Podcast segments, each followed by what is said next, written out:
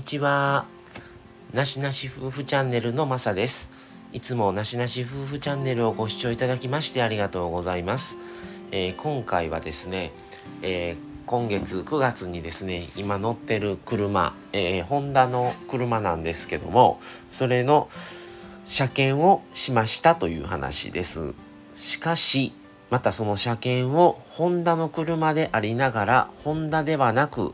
えー、来年あ、契約は、あの、新車を契約したんですけど、もうこのコロナ禍で届くのが、納車が来年の2月前後だということもあるって、まあ、の契約をしたので、契約した、えー、別のホンダではなく、違う会社に、えー、車検を出した、出しましたっていう話ですね。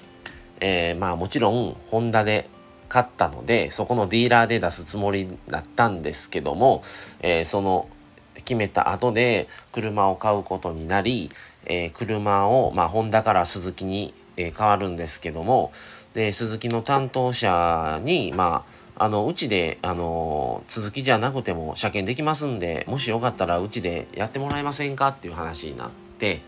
でなんで鈴木にしたかといい鈴木で車検をしたかと言いますと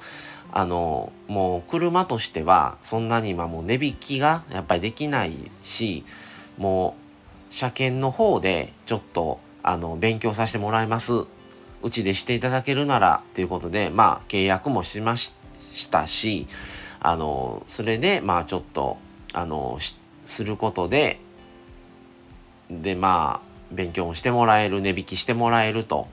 それと、えー、ちょっと日数まあ当日午前中にお預かりして夕方できるかまあ次の日か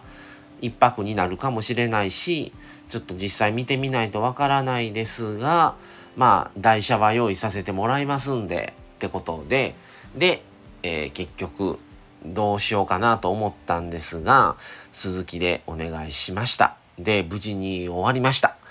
で、まあでも、結果良かったなと思って、で、また別の話になるんですが、まあ、なんか、なんか縁もあるんかなと思ったこともありまして、まあでも、やっぱりそこで勝ったら、そこの他他社の車はできないと思ったりもしてたんで、えー、できるんやと思ってちょっとびっくりしました。で、まあ、よほどの部品ではない限りは、あの、全然問題なく行えますし、ちょっと取り寄せとかになった場合は日数かかる可能性はありますけども、よほどでない限りは大丈夫ですのでって言われたので、まあ、せっかくもあれだし、中途半端に、あの、以前のね、ディーラーと両方絡んでるとややこしいと思って、もうそれだったら一本化してしまった方が自分も楽だし、新しい担当者さんに全部聞けば、それで話がもうどんどん進めていけるので、そうさせてもらったっていうことですね。はい。で、えー、次は、あの、その時に借りた台車の話をちょっとしようと思います。はい。それでは今日はこの辺で失礼します。次回もお楽しみに。それでは、さよなら。